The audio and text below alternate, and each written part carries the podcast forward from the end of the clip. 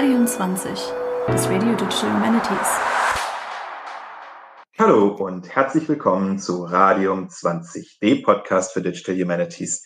Ich bin Jonathan und wir sind mittlerweile in unserer vierten Staffel zur DHD 2023, die unter dem Motto Open Humanities, Open Culture steht. Dieses Thema wollen wir auch sehr ernst nehmen, indem wir verschiedene Blicke hinter die Kulissen der DHD-Organisation, aber auch der AGs des DHD-Verbandes geben.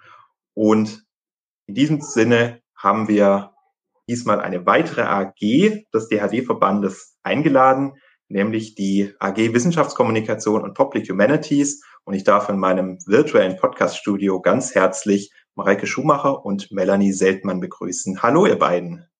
Hi, Jonathan. Hi. Freut mich sehr, dass ihr euren Weg ins Studio gefunden habt, sozusagen. Wollt ihr euch den, Zuschau den Zuschauerinnen und Zuschauern, wollte ich schon sagen, den ZuhörerInnen kurz vorstellen, wer ihr seid und was ihr so tut? Ja, sehr gerne. Ähm, also ich bin Melanie Seltmann, wie du ja schon gesagt hast.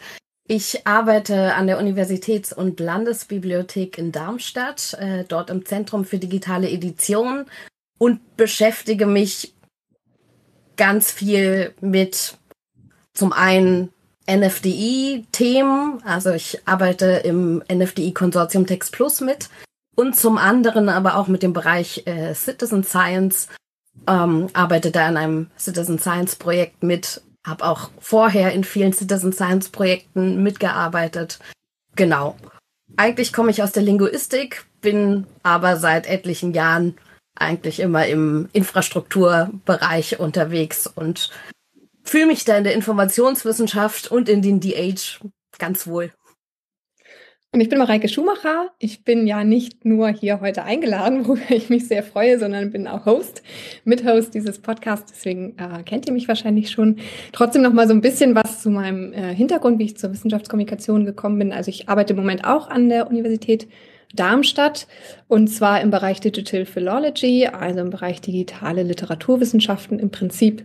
Ich bin von meinem wissenschaftlichen Hintergrund her Literatur- und Kulturwissenschaftlerin und halt Digital Humanist natürlich vor allem und arbeite auch schon seit meinem ersten Forschungsprojekt ähm, mit Wissenschaftskommunikation. Das war das Projekt E-Foto, damals ein Cultural Heritage Projekt in dem es darum ging, äh, Bildmaterial, der Stadt historisches Bildmaterial eben auch den Bürgerinnen und Bürgern zugänglich zu machen, das teilweise in Archiven liegt. Und da ging es auch darum, dann Social-Media-Strategien zu nutzen und sehr viel Wissenschaftskommunikation zu betreiben. Und das habe ich dann auch mitgebracht in das Forschungsprojekt, in dem ich jetzt arbeite. Das ist Vortext.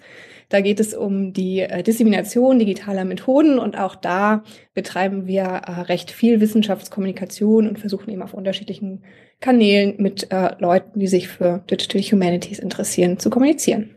Herzlichen Dank und herzlich willkommen. Ihr beide seid die ConvenerInnen der, ich glaube, derzeit jüngsten Arbeitsgruppe im DHD-Verband, nämlich Wissenschaftskommunikation und Public Humanities. Was ist denn das für eine AG und was ist die Idee? Genau, wir haben uns so gerade eben gegründet, eigentlich fast noch nicht gegründet, also offiziell ja beim DHD-Verband. Wir werden aber unser erstes Zusammentreffen mit unseren Gründungsmitgliedern tatsächlich erst auf der DHD-Konferenz haben. Das heißt, da werden wir dann auch zum ersten Mal darüber sprechen, was wir genau für Projekte planen. Aber wir haben natürlich im Vorhinein schon überlegt, was so unsere Ziele sind. Und da geht es vor allen Dingen darum, eben zu schauen, wie man Wissenschaftskommunikation in den Digital Humanities betreiben kann, welche digitalen Formen der Wissenschaftskommunikation es schon gibt, ähm, was für ein Bild dort vermittelt wird von äh, der Forschungslandschaft.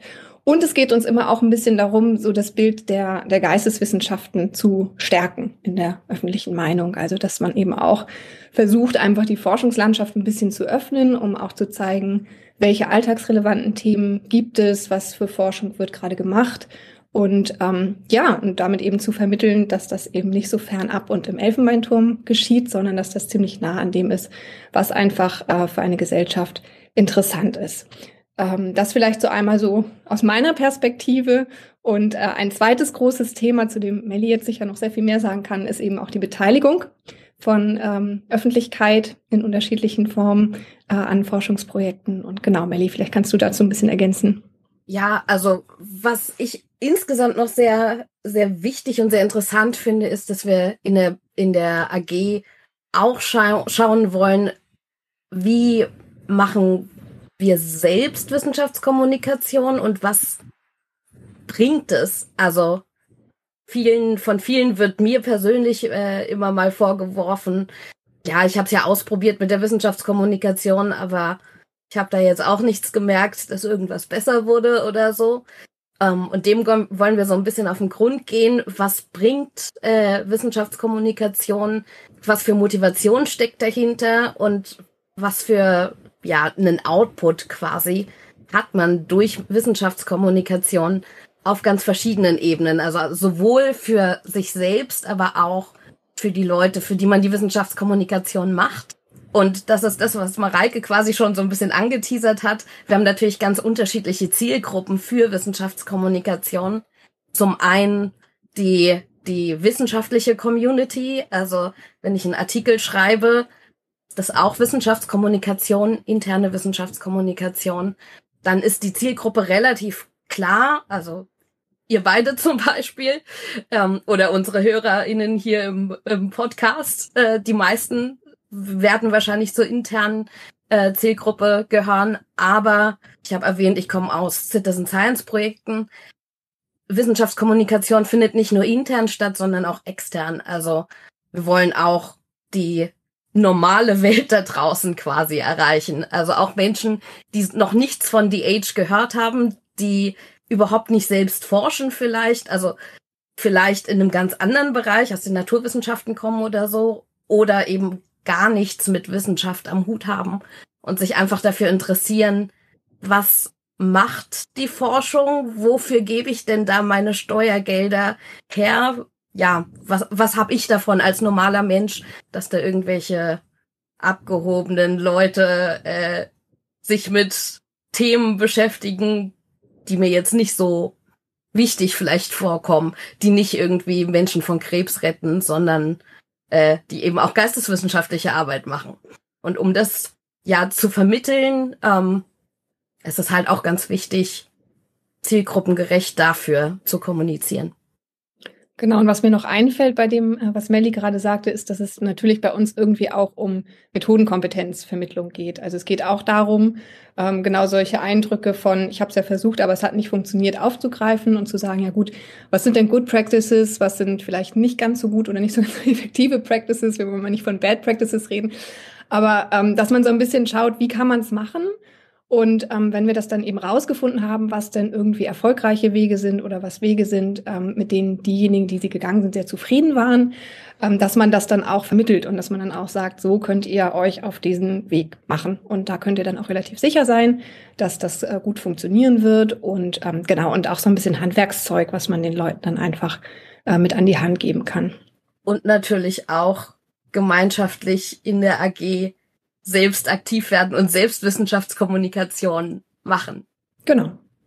Genau, die Themen Wissenschaftskommunikation und auch Public Humanities und auch Citizen Science haben ja schon sehr viel mit Öffnung und mit einer offenen Kultur zu tun.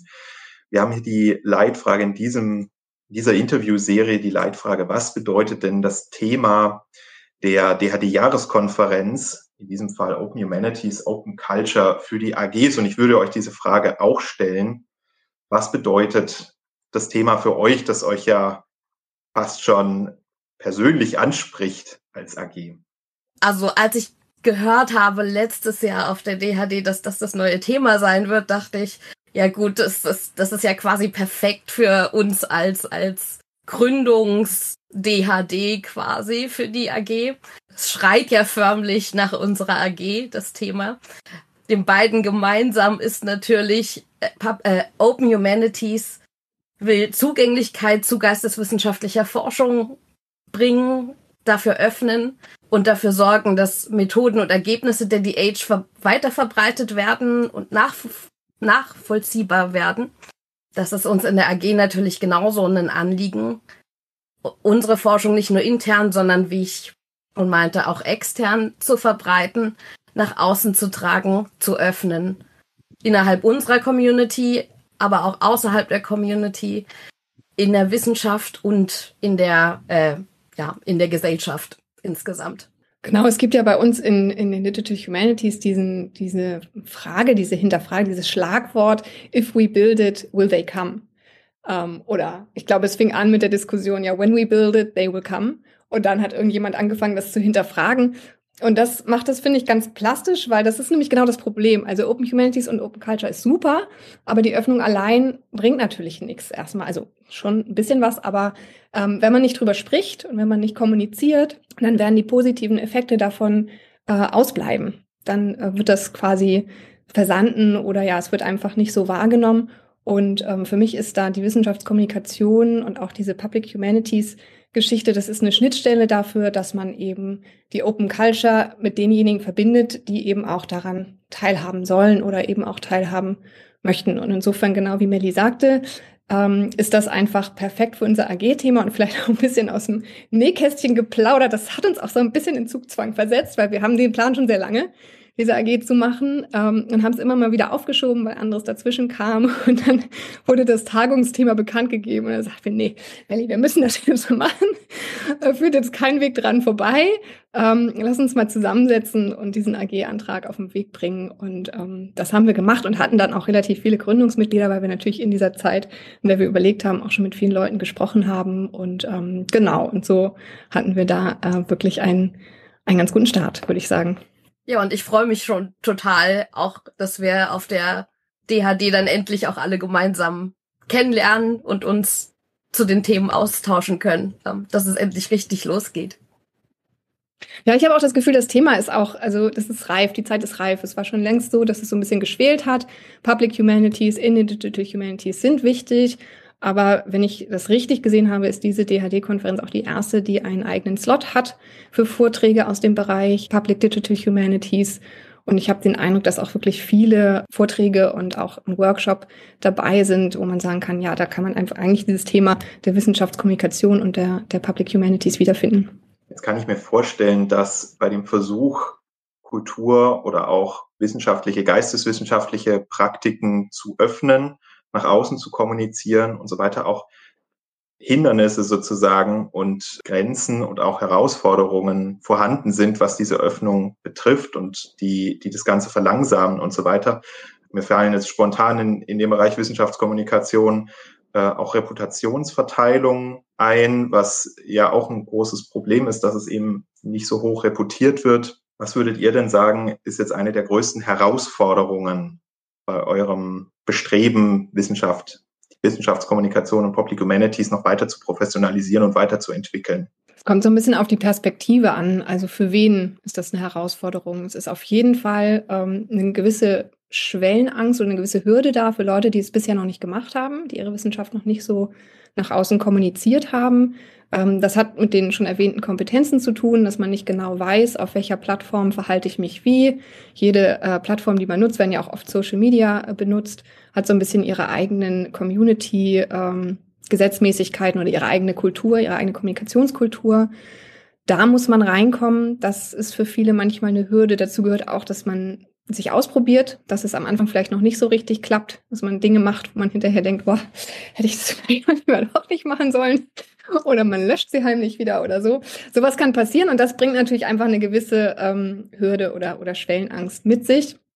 Dann kommt das, was, was du gesagt hast, dass man irgendwie ein bisschen gucken muss, natürlich bei Reputation, gerade bei äh, jungen Forscherinnen und Forschern, ist es natürlich so, dass man schon so ein bisschen gucken muss, was man von seiner Forschung schon öffnen will, weil vielleicht noch nicht alles so durchdacht ist, weil man vielleicht noch nicht die ersten Publikationen hat, auf die man verweisen kann und wo man auch das Gefühl hat, selber das ist eine relativ sichere Sache. Da bin ich durch einen Review-Prozess gegangen. Ich weiß, dass die Kolleginnen und Kollegen das gut fanden.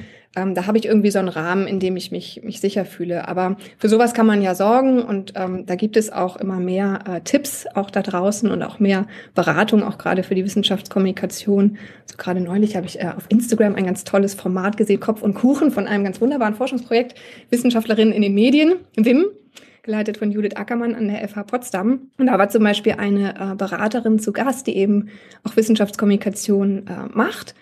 Und die sagte das auch. Also es gibt, wenn man jünger ist und noch neu in der Wissenschaft, wahrscheinlich mehr Hürden, mehr Schwierigkeiten, da muss man ein bisschen mehr abwägen. Aber je sicherer man im Sattel ist, desto weniger von diesen Hürden äh, gibt es eigentlich und desto sicherer ist es einfach loszukommunizieren.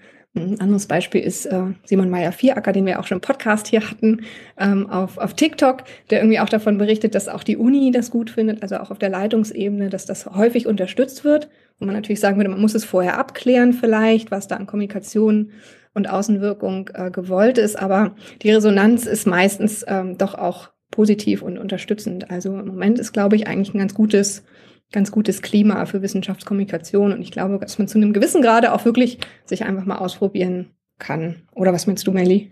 Ja, da würde ich sagen, das hat sich zum Glück auch ziemlich gewandelt. Also wenn ich zurückdenke, kamen schon immer mal so Stimmen durch, die meinten, okay, wenn ich jetzt irgendwie auf damals noch Twitter sehr aktiv bin, das unterstützt jetzt vielleicht nicht gerade das professionelle Ansehen von jemanden. Solche Stimmen höre ich schon länger nicht mehr. Vielleicht bin ich in der in Anführungszeichen falschen Bubble dafür unterwegs inzwischen. Aber ja, also es wären mir deutlich weniger untergekommen, was ich gut finde, weil ich eine ganz, ganz große Chance darin sehe, die eigene Forschung und sich als eigene Forschung Persönlichkeit in den sozialen Medien auch zu zeigen und Lust zu machen auf Forschung und und das eben aus diesem Elfenbeinturm rauszuholen. Es ist nicht was völlig abgehobenes, in vielen Fällen zumindest, sondern also dahinter stecken halt trotzdem normale Menschen. Ja, und vielleicht eine Sache noch, äh, die mir so manchmal auffällt, also auch gerade in den Digital Humanities im Vergleich zu den eher nicht digitalen, traditionellen Geisteswissenschaften, äh, wo man vielleicht weniger stark im Team, weniger stark interdisziplinär arbeitet dass es natürlich schon erstmal ungewohnt sein kann, wenn man im Team arbeitet, dann, dann dauern gewisse Dinge auch länger, natürlich, wenn man irgendwie Dinge bespricht. Und so ist es auch, wenn man viel Wissenschaftskommunikation in seine Projekte auch gerade mit einbezieht, wenn man sagt, das wird irgendwie auch Teil des Forschungsprojektes, dann kann das irgendwie auch schon dauern. Also ich habe jetzt so ein ähm, Projekt mit Public Humanities Komponente, wo wir einen Korpus aufbauen wollen mit äh, Romanen, in denen äh, Darstellungen nicht-binärer Gender vorkommen, also Figuren, die irgendwie non-binär sind und da bitten wir darum, Vorschläge einzureichen, welche Romane wir, wir aufnehmen sollen. Und das ist natürlich was, da muss man schon äh, relativ viel, also man muss irgendwie diesen, man muss uns finden natürlich, man muss äh, einen Roman kennen und man muss das dann äh, irgendwie auch einreichen und man muss ungefähr eine Ahnung davon haben, was wir, äh, was, was non-binäre Gender-Darstellungen sind und so. Und ähm, das dauert natürlich alles. Und das verlangsamt natürlich dann den Aufbau dieses, dieses Korpus, so dass man nicht sagen kann, okay, wenn ich jetzt irgendwie selber eine Recherche mache, dann habe ich das unter Kontrolle, dann weiß ich, ich kann mich eine Woche ransetzen und richtig, richtig ranklotzen und dann habe ich das auch. Aber dann bin ich halt auch die Einzige, also es ist nur meine Perspektive, die da drin, drin steckt. Oder ich kann es halt öffnen und sagen, ich beteilige ganz viele Leute. Das dauert, aber am Ende habe ich ganz viele Perspektiven vereint und vielleicht ist das dann doch das ausbalanciertere Korpus. Also vielleicht komme ich am Ende einfach äh, weiter damit, dass ich meinen Forschungsprozess auch ein, ein Stück weit äh, öffne. Und es dauert nicht nur, sondern es kostet natürlich auch nochmal von mir persönlich mehr Ressourcen. Wenn ich mich mit der Community unterhalte, dann wollen sie sich halt auch mit einem unterhalten. Dafür braucht man Ressourcen. Wobei inzwischen das, glaube ich, auch teilweise bei den FördergeberInnen angekommen ist, denn zum Teil kann man extra für die Wissenschaftskommunikation Stellenanteile in Projekten beantragen inzwischen. Ähm, Finde ich eine sehr gute Entwicklung. Ja, ihr beiden super spannende Aspekte. Ich habe noch ganz viele Fragen, aber leider müssen wir uns in diesem Format begrenzen. Es ist leider nicht unbegrenzt und müssen alle weitere Diskussionen auf die DHD verlegen in Person. Ich freue mich ganz arg, dass ihr beide dabei wart und danke euch ganz herzlich für eure Zeit und das Gespräch. Ja, vielen Dank auch an dich, lieber Jonathan. Wir freuen uns auch sehr auf die DHD und auf den Austausch mit allen, die wir dort treffen. Genau, vielen lieben Dank. Ähm, und Jonathan, wenn du noch Fragen hast und wenn ihr da draußen noch Fragen habt, sprecht uns einfach an auf der DHD. Ihr findet uns bestimmt und sei es in der AG-Sitzung. Das äh, werde ich. Ja, werde ich noch meine Fragen anbringen. Genau, und ich wünsche euch und eurer AG natürlich auch einen ganz, ganz guten Start auf der DHD und hoffe, dass ihr noch ganz viele Mitglieder bekommt und äh, eure AG-Aktivitäten entfalten könnt. Ja, und damit auch vielen Dank an euch, liebe Zuhörerinnen und Zuhörer da draußen. Schön, dass ihr auch in dieser Folge wieder dabei wart. Wir alle sehen uns dann in Luxemburg und Trier. Ich freue mich und sage, bleibt bis dahin radioaktiv. Wir sehen uns, macht's gut und tschüss. Tschüss.